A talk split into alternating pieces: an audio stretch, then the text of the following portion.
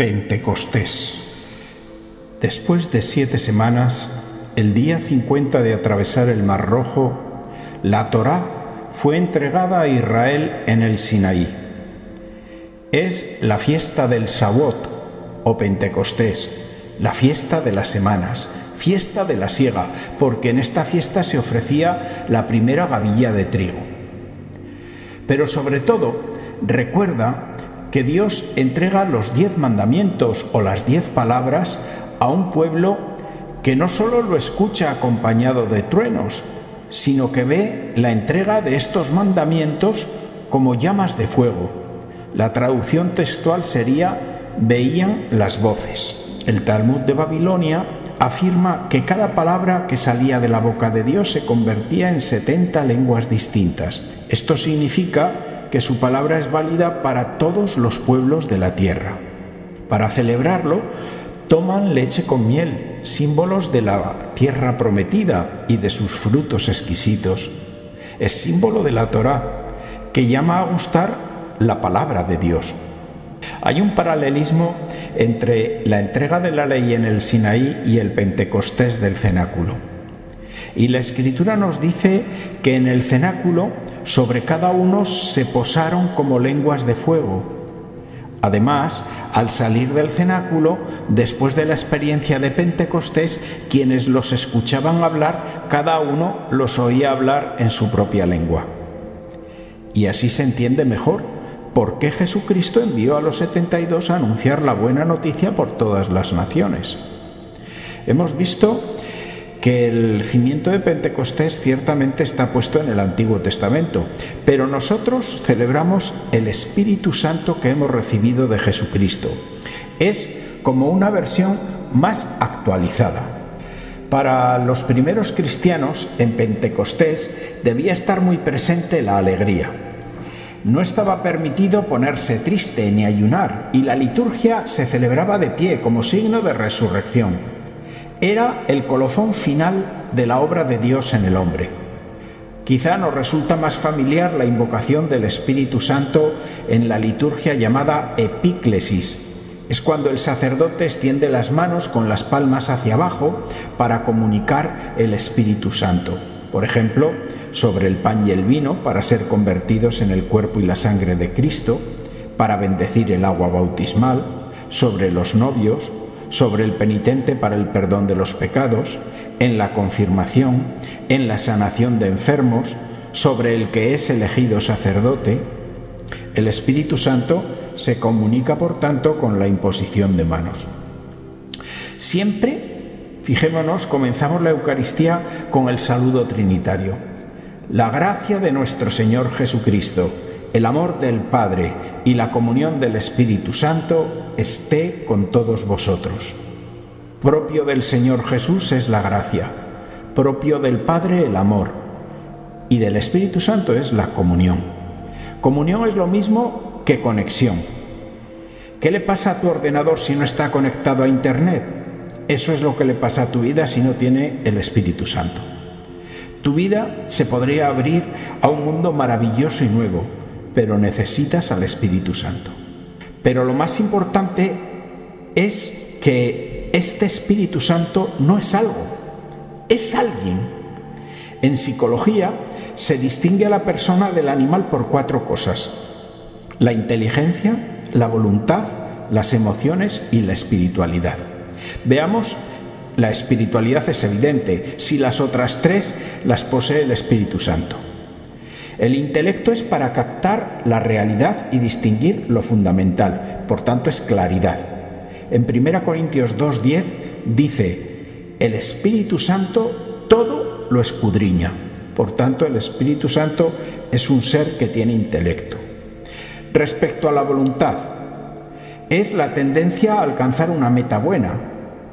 Escuchemos 1 Corintios 12.11. El Espíritu Santo lo que hace lo reparte según su voluntad. Y en cuanto a las emociones, podíamos ir a Efesios 4:30, donde dice, no contristéis al Espíritu Santo. Contristar es eh, imponer o eh, producir una gran tristeza en alguien. El Espíritu Santo es el gran desconocido. Somos inconscientes de su presencia, pero cuando entra en contacto con la carne, ay madre, siempre sucede algo. Tiene muchas representaciones, viento, fuego, agua, aceite, perfume, etc. Tiene muchos efectos en nosotros, en cada uno diferentes.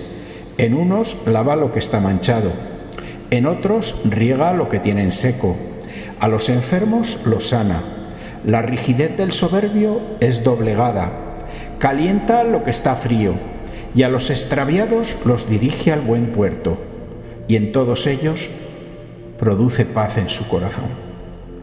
La comunión del Espíritu Santo nos lleva a Jesús y al Padre.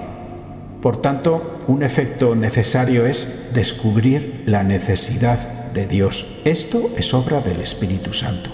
Cuando no lo tenemos, pues nos puede pasar como al faraón frente a Moisés, que no ve nada, ni las diez plagas, ni el paso del mar rojo, ni la pérdida de todo su ejército le hacen levantar los ojos a Dios. El Espíritu Santo nos regenera, haciéndonos volver al Hijo. Cuando el Espíritu Santo te visita, necesitas, sin saber por qué, purificarte, poner en orden tu vida, pedir perdón, reconciliarte. Que uno vea sus pecados es obra del Espíritu Santo. No se puede utilizar al Espíritu Santo como un interruptor que se apaga y se enciende solo en algunos momentos. El Espíritu Santo te ha elegido a ti como su templo. Habla con Él, pues está esperándote 24 horas cada día. ¿Qué habrá visto en ti para amarte tanto? Nuestro corazón piensa en muchas cosas para ser feliz, pero lo único que puede hacerte feliz es el Espíritu Santo. Disponer el corazón en forma de nido para acoger a este dulce huésped del alma, un huésped que ciertamente cambia tu vida y cambia tus costumbres. ¿Cómo orar al Espíritu Santo? De una forma muy simple, repitiendo la palabra ven, ven Espíritu Santo. El Padre dará el Espíritu Santo a quienes se lo pidan. Cuando uno experimenta esta invasión del Espíritu Santo en su vida, llora, se siente como embriagado, gozoso, pero siempre termina buscando la comunidad de la Iglesia para que sea real, eficaz. Es uno el que lo recibe personalmente, pero solo puede expresarse y alimentarse en comunidad. Para los cristianos, la Sagrada Escritura está escrita en el corazón del hombre. Nosotros somos templo del Espíritu Santo. Así lo dice el profeta Ezequiel, unas palabras preciosas. Os daré un corazón nuevo, infundiré en vosotros un espíritu nuevo, os quitaré ese corazón de piedra y os daré un corazón de carne. Infundiré mi espíritu en vosotros y haré que os conduzcáis según mis preceptos conocido muchas experiencias de personas de todo tipo, incluso sacerdotes que por motivaciones ideológicas, políticas, prestigio, dinero, se quedaron fuera del afecto a la Iglesia y después perdieron también a Jesucristo. En otros, la vida mediocre los dejó fuera sin darse cuenta y un momento de crisis profunda, de humillación, les sirvió como quebranto para que este espíritu penetrara y lo renovara totalmente. En todos ellos hay en común que el camino de vuelta fue a través de la sencillez y de la humildad. Sus testimonios son impresionantes. Sus vidas fueron transformadas con cambios radicales. La profecía de Ezequiel se cumplió. Hoy te invito a terminar con un canto que es oración. Se trata del grupo Canto Católico de Chile, que interpreta Ven Espíritu Divino puedes relajarte y dejar que la letra de la canción vaya calando en tu alma y trayendo consuelo y paz a tu corazón.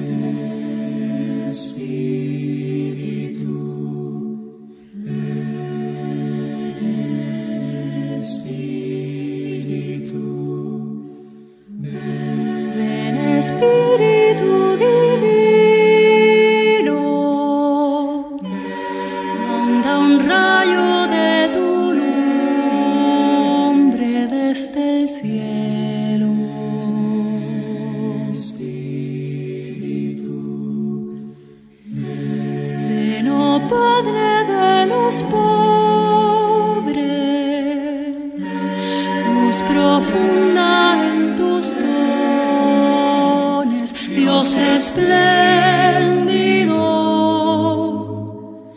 no hay consuelo.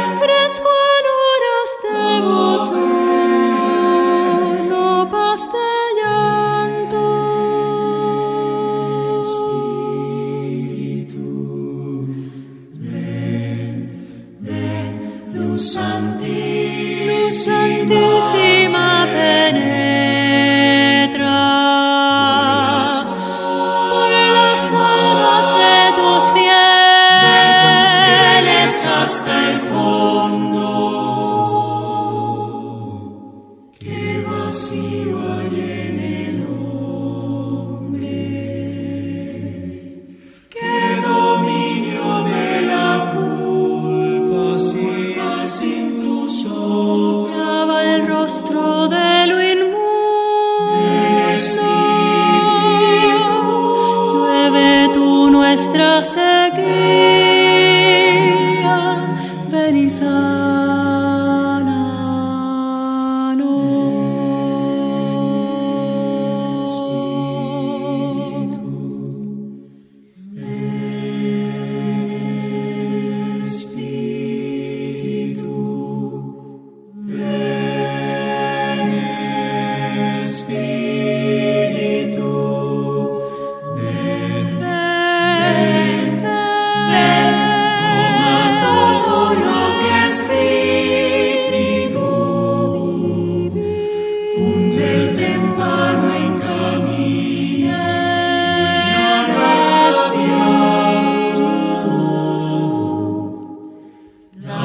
tienes quien te espera.